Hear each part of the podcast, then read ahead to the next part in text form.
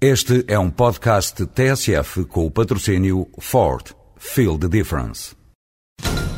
Olá, senhores ouvintes. Vamos tentar entrevistar o condutor do Ford Focus WRC. Aí vem ele. Senhor Gronome, é só para... O Ford Focus está imparável. O primeiro no Campeonato Mundial de Construtores de Rallys e o primeiro na estrada. Ford, feel the difference. Era uma vez certa jovem de Alcochete. A Senhora da Popa. Primeiro quadro. Pois é, jovem como era esta alcochetense de gema, só podia sugerir a ideia de moça casadoira, nada e criada à vista do Rio Tejo, Conceição de seu belo nome, puro engano, linda como os amores. Conceição vivia a vida numa constante dádiva. Os pobres de Alcochete e arredores como testemunhas da benfeitora, que tanto admiravam, e vivia ainda e, sobretudo, para cuidar do pai, rico capitão da Marinha, e, portanto, quanto a casório, para Conceição era assunto arrumado. E tão obstinada se mostrava ela, na recusa de qualquer pretendente que fosse, que os havia, que o pai deu-lhe para começar a cismar, a pegar-se àquela angústia.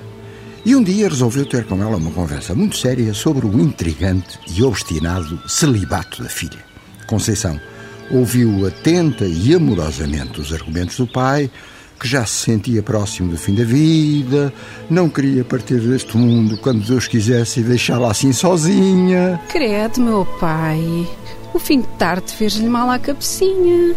Minha filha, o pôr do sol de hoje lembra-me o fim da vida. Conceição, toda devotada aos carinhos para com o pai, não gostava nada de o ver assim e quase alegremente tentava sossegá-lo. Temos muito tempo à nossa frente, Vosso Messias e eu.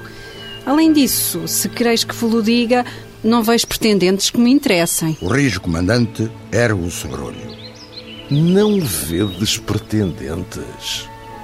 Então, o Rebelo, o Vasco, o Lopes da Maia, o Gastão. Ah, o nome de Gastão foi como que uma aguilhoada na jovem. Credo, Jesus Maria, meu pai. Nem me fale nesse Gastão. Mas, filha adorada, é o meu braço direito no barco. Perdoai-me, vossa mercê, mas quero lá saber.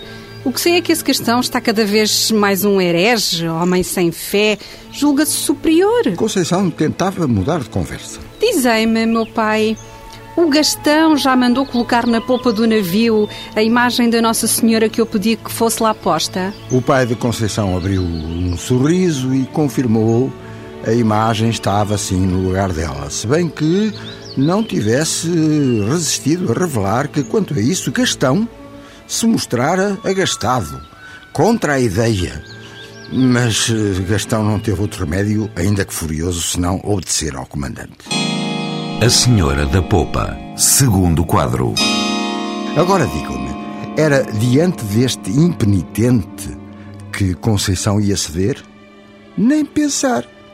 E assim ficaram as coisas muito tempo. Entre parênteses, se diga brevemente que, coisa rara nas lendas portuguesas, esta tem foros de realidade. Os personagens terão existido de facto e até tem calendário, pois refere os meados do século XVIII, talvez antes do grande terremoto de Lisboa, que aliás também destruiu a histórica vila de Alcochete. Adiante. Para resumir, como era Deus e costume, certo dia, um dia de céu de chumbo, o comandante despediu-se da filha e partiu no barco para a faina marítima que era a vida dele. Gastão aproveitou e foi também dizer adeus a Conceição, não sem uma pontinha de ironia à moda dele. É preciso ir embora, mesmo em jornada que anuncia temporal, para ver de novo o rosto mais belo que a vida me deu para ver.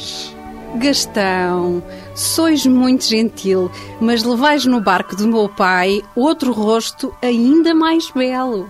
A senhora da popa, queres dizer, Dona Conceição?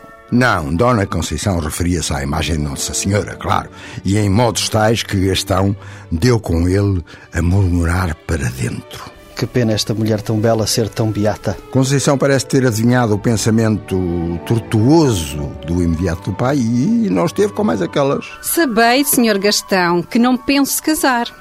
E se não pensa em casar, não lamente Vossa Senhoria o que respeito não lhe diz, e muito menos lamente o que me dá tanta felicidade.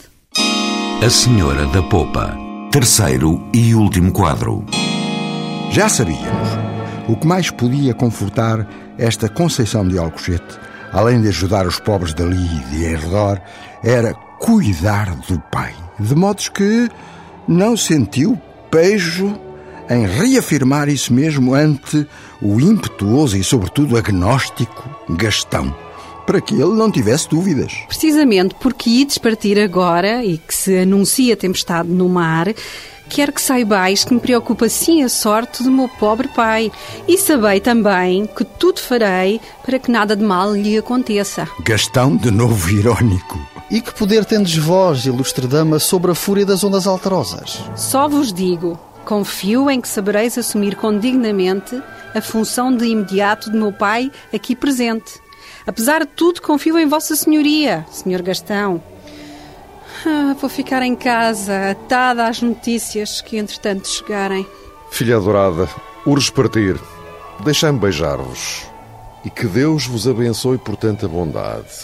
Tendo cuidado, meu pai. E seguiram os dois marinheiros dispostos a enfrentar a tormenta certa. Quanto a nós, dividamos esta história em duas partes, sendo que, no outro domingo, junto com a iminente e adivinhada tragédia no meio das vagas, assistiremos à metade mágica ou lendária, se quiserem, da história da Senhora da Popa em Alcochete. Moral da história: Pai, há só um.